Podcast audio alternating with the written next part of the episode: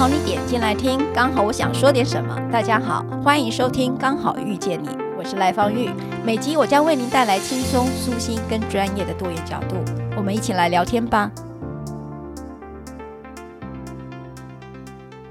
各位听众朋友，大家好啊！欢迎再回到我们刚好遇见你啊。那我们针对于上次的这个新闻事件里面提到的主动脉剥离这件事呢，我们啊邀请了我们。高雄医学大学附设医院心脏血管内科主治医师李香君医师啊，来跟我们分享什么叫做主动脉剥离啊？因为这个呃在这个新闻事件当中，我们可能对这个词是比较陌生的哈。那香君医师也跟我们分析了，请你认识你你的心脏跟你的主动脉哈。那他也给我们很多分析，听众朋友听虽然用听的，可能你对于这个。图像还是不是很清楚，那你不妨呢，可以反复的听，然后去听啊、去看那个心脏哈，就是网络上有很多的心脏跟那个呃血管的那个所谓的回流哈，那去核对一下。那我觉得认识你的心脏是很重要的哈，认识你的心哈是很重要，因为它跟你的命是有关的哈。那这种呃，其实跟香君私底下在聊的时候，他也提到很多的猝死跟心血管还是。绝大部分的哈，那所以今天我们再度邀请到我们的湘军医师，湘军医师你好，哎你好，赖律师好，很高兴又在这里跟大家嗯会合，真的好。那我们上次有提到这个主动脉剥离的事情啊，那我们接下来就要再聊一件事了。主动脉剥离这个，我刚才呃在上一集我们听到，可能是五六十岁以上。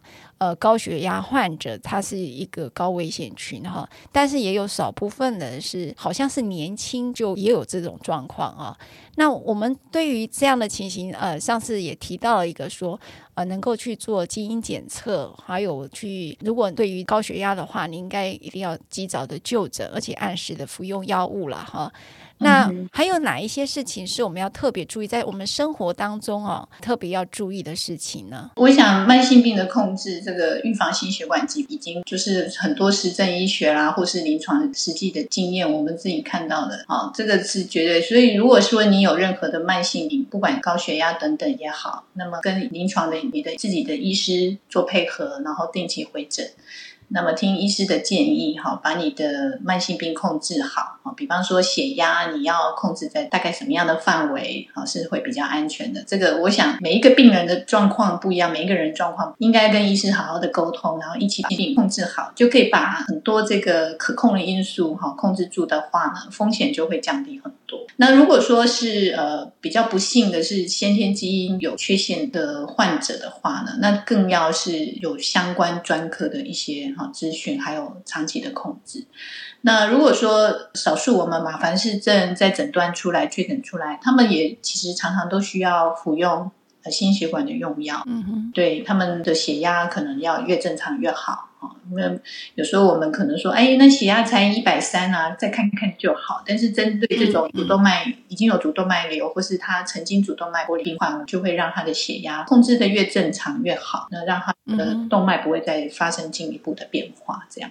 嗯，是。那他们的其实除了跟医师配合服药之外，其实日常生活上也需要有一些比较注意的事情哈。比方说他的运动，他们不大适合做所谓的重训、重量训练。比方说这个举哑铃哈，嗯哼，或者说呃重训这种健身房的重训就比较不合适哈。因为在这样的运动的条件底下呢，我们刚刚讲说上一集有讲到这个主动脉里面的这个压力其实是会更高，瞬间会再飙高的。所以对他的主动脉的主动脉瘤或者主动脉剥离的风险就会增加。嗯哼，在妇女方面也是这个，就在生产过程，对，可能也。所以如果说是以马凡氏症为例来讲，它也是主动脉剥离高风险嘛，哈。那如果它的主动脉瘤、主动脉扩张的状况已经比较明显了，哈，我们主动脉的直径大概是三公分左右，那么他们可能大到五公分，哈，那甚至六公分以上，那个破裂机会或是剥离机会就会增加。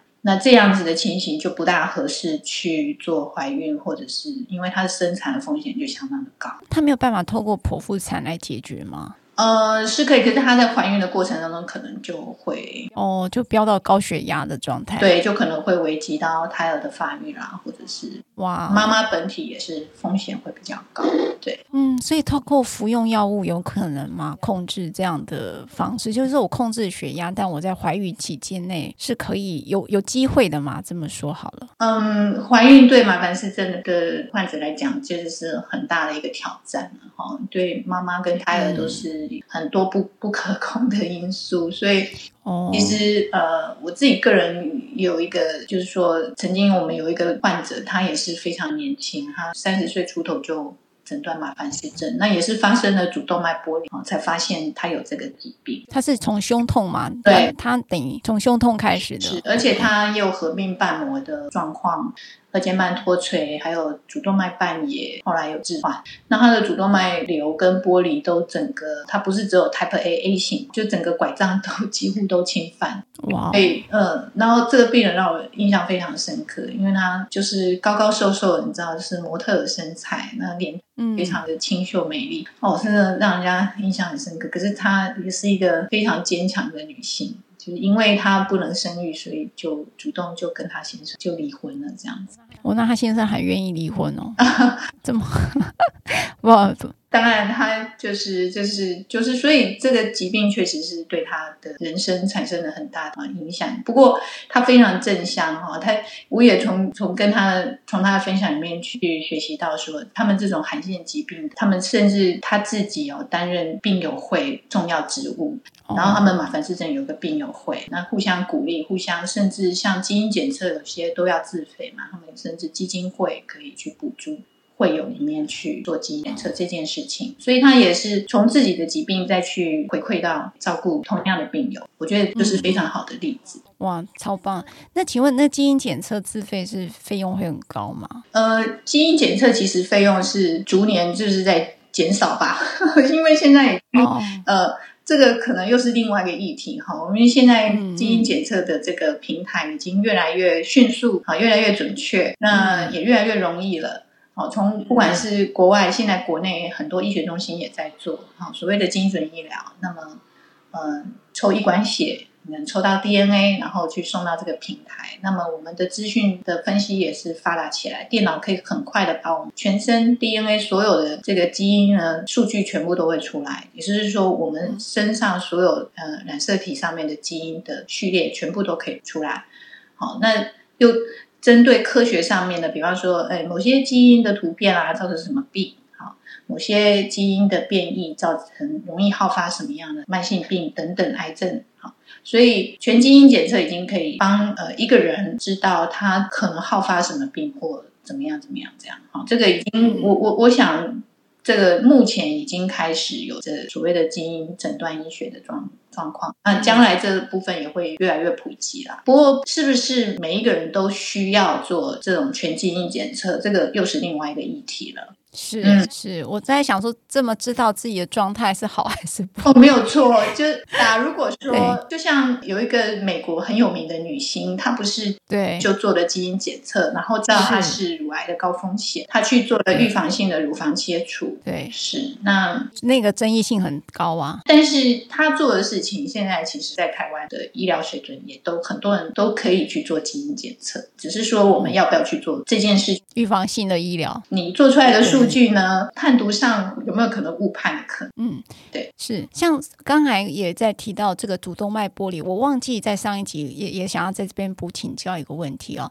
那如果是你可能是一个已经发生了主动脉剥离，那他这种手术是他有办法修复吗？他有办法把那个真假枪的东西解决这个问题吗？哦，是，呃，我们刚刚说，如果说是 A 型的，就是生主这一段哈，因为它风险很高，它如果往下裂。灭到心包腔或者是冠状动脉的话，那么就可能会突然间就休克了嘛，好，所以动脉有侵犯到，有影响到，就势必如果病人还有还有血压，还有哈，一定就赶快拉到开刀房去做，那没办法修补了，就是要把生主动脉置换掉，就截下来，然后换一段人工血管。那这个我也没有能力做哈，这个都是心脏血管外科很辛苦的心脏血管外科，要花差不多最就快手也至少要八九个小时以上。哇，那。那呃，这个刀也都是紧急刀。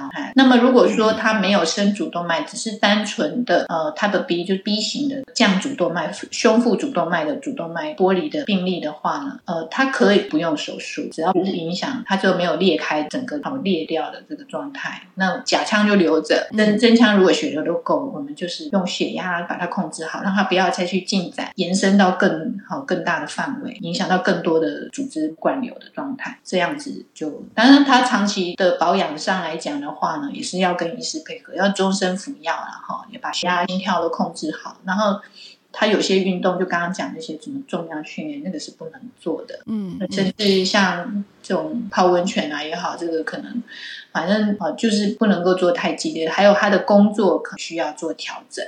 有的人他的工作可能需要搬重物，或者是他可能从事一些运动，这也不不大合适哈，会去撞击的。好，所以他打篮球不能打篮球，因为撞击也会增加这个主动脉的变化等等。嗯，不过他还是可以做一些呃有氧运动啦，像像走路快走啦，甚至小慢跑啦，或者游泳，这个都没有关系。那马拉松式的跑步呢？现在我们马拉松也很流行的。呃，我觉得那就看每一个人的耐力、体力啦。啊，如果他跑步跟走路一样，然后跟呼吸一样的自然，当然是没有关系的啦，哈。但是这个重量的训练就真的是比较对主动脉都比较不行，就是那种瞬间会造成血管壁压力的动作跟运动，大概就要特别注意，或者是气温，对不对？温度。呃，气温也是要也也是要注意，没有错，因为呃，气温它当然不会直接影响主动脉的张力，但是会去影响我们血压的调控，嗯嗯，也会让血压瞬间飙高，那也会到就是主动脉的 tension，就是它的应力，就可能会让主动脉产生一些变化。嗯，那我再请教那个湘军医师哦。其实刚才有提到这个国外他们在做基因检测的时候，其实他可以做一些预防性医疗哈。那我不知道在台湾其实也是可以的嘛。那我举例来讲，像刚才有提到呃这位呃我们现在在做倡议的这个马凡氏的这个病友哦，他如果说这种情形下，他有可能做这个预防性的医疗，就是做呃人工血管的置换，然后因此。呃，就可以生育嘛？我还是在为了这个女性多问了好几句。对，那个预防性手术的话，也是有这样的做法哈，就是说这种已经确诊马凡氏症，或者说他主动脉瘤，嗯，我我们临床上其实也有时候也会去，因为超音波检查或者什么，或者 X 光片怀疑哈，进一步超音波就看到他的主动脉升主动脉这一段哦，他就主动脉瘤就是异常扩张了哈，不管它是各种各样的原因，嗯、那么当这个主动脉的直径已经超过五公分了。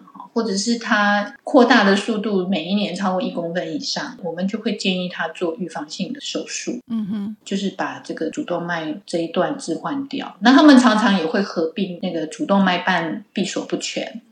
嗯，好，因为它的瓣膜就也被拉开了嘛，哈，所以也没办法关闭的很好，所以，呃，这个叫 bento procedure，就是外科的一个手术的方式。那么临床上确实我们有有些个案是这样子，让他先去做手术，就没有让他真正发生主动脉剥离或者是猝死，才才才去急救啦。嗯嗯，所以透过预防性的医疗，其实有可能就改善他后面的生活品质了哈。那当然还是一样高血压的这个。这个也是一样，还是要控制。然后呃，即便做了预防性医疗，是不是刚才向军医师建议的这种重训啦，或者是呃温度的呃极度变化啦，这些都还是要特别的注意呢？对，这大概呃，除了中度有氧运动之外的重训，大概就不大合适，都不都不太适合的哈。其实我们也不会说让病患他们都不敢做运动，但是在运动的选择上，确实是需要做一些流心。那在这种秋冬这种季节啦，今天其实我我就是说台北还蛮蛮凉的啊。Uh-huh.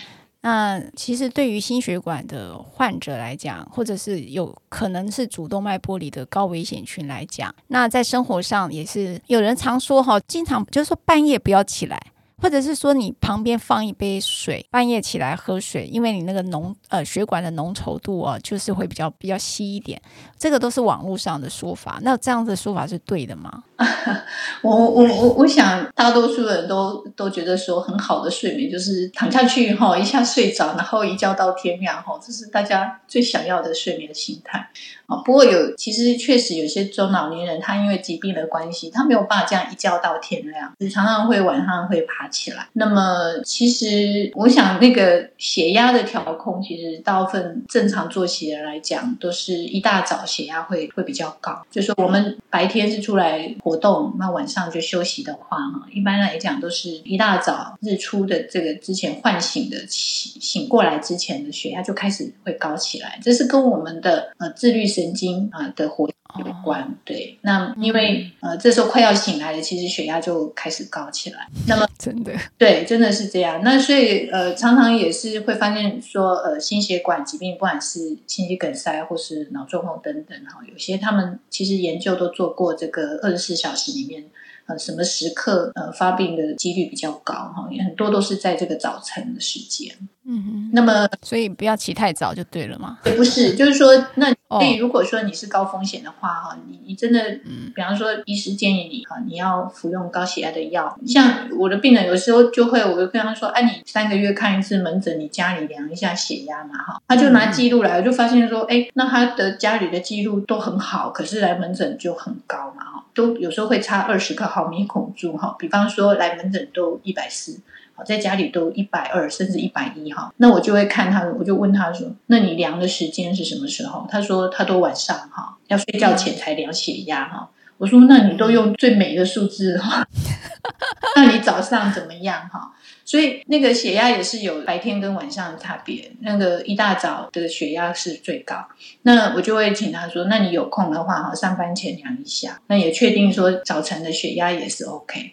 好，所以大部分的高血压或心血管疾病，哈。”的药物，你看很多都是让他早上吃，早上服用药物就是这样。嗯、一大早，哦、对，一大早先先把药服用。那除非少数就是需要呃随餐服用或者是饭后服用，大多数其实心血管的用药很多都可以空腹服用。如果他真的来不及吃早餐哦，我们还是请他哦，你血压药一定要先记得吃。那那如果说他发现说，哎，一大清晨的血压真的很高哈，都还来不及起床吃药，可是那时间血压。真的很高。其实我们临床医师也会针对他血压变化不同的状态去调整药物，就是让他血压的稳定度哈，尽量不要高的时候太超标太多。那么心血管的风险就可以降低很多。那我再请教一个很 A B C 的哈，就是呃，如果他真的是主动脉剥离了哈，其实在这个新闻小鬼的事件之后，这位啊、呃、年轻的朋友发生这样遗憾之后啊，那也有另外一则新闻在第三天哈，嗯、也就是他还转 PO 了这个遗憾了之后，没想到他在屋里哈，呃，也发现突然发现自己胸痛哈，嗯、然后就打电话报警，那当然警察。呃，在门外敲了一个钟头都没有开门哈，那就离开。那隔天发现说他已经去世了哈，就已经离开了，也是猝死的状态。那我就想请教，就是说，呃，如果他真的是主动脉剥离，因为当然我们不知道那个新闻事件那个猝死的原因是什么哈。那么那时候，如果真的有一个心血管，我我不知道，像我我我的亲人就有用那个什么舌下片，是不是是一个药物是吧？嗯、那含那个是不是就真的呃，如果是主动脉剥离的一个患者，含那个是有用的吗？哦，那个是舌下的消化甘油，是通常都是用在狭心症，就是冠状动脉有问题的有有疾病的呃病患。那医师会给他这种自己感觉有症状的时候服用的。那主动脉剥离真的发生了，再用这个药，其实治疗效果就不是那么的好了，因为它的血管扩张的效果还是在冠状动脉比较显著了。当然也可以瞬间把血压稍微降低一点，可是主动脉剥离来讲就没有很大的的治疗效果，因为它的药效也很短，呃，药效出来的时间很快，但是持续的时间，药效持续的时间也很短。所以还是不是主动脉剥离的正规的治疗方式。所以如果发现这种疑似可能有胸痛啦，哈，就是疑似可能有这个情形下，他到底能做什么呢？他就是打电话报警，或者是你看报警，他也也发生了这个遗憾啦，哈。那你觉得就是有什么样的方式可以自救？然后他的救活率有很高嘛？对吧？呃，如果是主动脉剥离，呃，A A type 的，有时候命运真的是发生的当下就注定了。如果哦哦，如果他已经，我们前一集讲的就是。冠状动脉已经发生心律不整，那如果你把它电击回来，可是它主动脉还是裂啊，发生的时候就注定了它，嗯，是是，那这个就真的，就算有人在旁边，我想也没有办法救到他。是，是，那么我们我们临床上真的救活的，就是像您讲的这个很幸运的，就是我刚才讲的，对，就是他还没有发生呃循环这个都没有办法运作的状况下被诊断出来的这个，所以但是通常都会有症状啊，像你朋友这个他会去看医师，应该也是觉得很酸痛不舒服的感觉，是他平常一定是有您的您的朋友有看医师，一定就算他没有撕裂痛，可是他觉得那个感觉就是不对，嗯，那么他就应该要去寻。寻求医疗的那个协助，对，那那如果说真的典型的主动脉剥离，我们去问已经就是有救活的病人哈，我们都喜欢请医学生也好，或者我们自己会问病人，趁他记忆犹新的时候就问他，因为我们自己感受不到，我们去问病患说：“你那时候感觉怎么样？”嗯，他们那个感受哈是。很难形容，但是就是很不舒服。嗯，就说我好像快要上天堂了哈，他会想要赶快去求求救这样子。嗯，那么如果有这样的感受，一定要赶快求救。嗯，那求救的方式，当然，其实如果也是心脏，你觉得是有可能心脏血管的，一定是打一一九，一定是叫救护车比较安全。嗯，因为因为救护车上面有有有这个通讯，就是可以直接跟医院联系，他会大概初步判断你是什么样。如果说是啊心肌梗塞或什么，他会去联。系这个医疗院所先跟急诊，我们要送一个疑似心肌梗塞的病人过来哈。嗯，那么那么这整个联系就是整个环节所这个所需要的时间就可以大大减少，那就可以很快启动他需要的最需要的治疗。那呃，这个是要叫救护车的概念。如果是心脏的问题，就一定叫救护车比较好。那么，但是如果说你是独居的话，你如果有办法，就赶快打个电话哈。嗯。不管是你直接叫救护车，或者是说你请你的亲朋好友赶快帮你叫救护车，我想如果是自己一个人在哈，你平常就有一些慢性病，那么你一定。我们会建议说你，你你就算一个人住哈，因为现在的的社会变迁，很多人都一个人住，没关系，你就一定要有一个很重要的 contact person，就是联联络的人，嗯你你就赶快跟他说，那他也要知道你平常可能就有在在哪里看医师啊，有在就诊，有在服药这样子。所以向俊医师做了一个很大的提醒啊，因为我家里也曾经有发生过这样的事情啊，那那时候当然第一个时间会想要说自己开车哈，就因为家里有会会有开车。的嘛哈，那会觉得说马上就送医院，那可能我比一一九还快哦。可是确实，如果一一九他因为他有一些诶呃，就是有急救人员哈，专业人士，然后其实可以呃，如果在这个。呃，路上呢，其实比较有机会了哈。对对对，后面是有设备、有氧气、有这些有救护人员，对，是，然后也降低病人当下的不舒适的感觉。譬如说，他可能有有胸窘迫、吸不到空气之类的哈。我我的想象啦，我不知道我这样讲是对不对，但是我觉得就是。嗯第一时间，我们通常会想家人自己送啦，因为如果家里有孩子啊什么的，那但是还叫一一九应该其实是一个最重要的。那第二个就是呃，刚才提到的那个，如果你真的是独居啊，你有一些要紧急的通知者哈，譬如说。嗯，你看现在已经不舒服，那你可能讲说，如果等一下没有跟你联络，那你就要帮我叫救护车。那我有朋友也是这样子哈，他就互相他说，我现在奇怪，我非常非常头非常晕哈。那等一下我呃五分钟会打给你，如果没有，请你一定要务必要帮我叫救护车哈，因为他就可能呃遇到了这样的一个困难。那那时候你也可以提醒你大楼，有时候我们现在都台北的话，就有那个大楼管理员嘛哈，那也可以提醒这个管理员，就是呃如果有医护人员，他要不要帮。忙做引导啦，哈，这个大概是我们可以做的一个做法。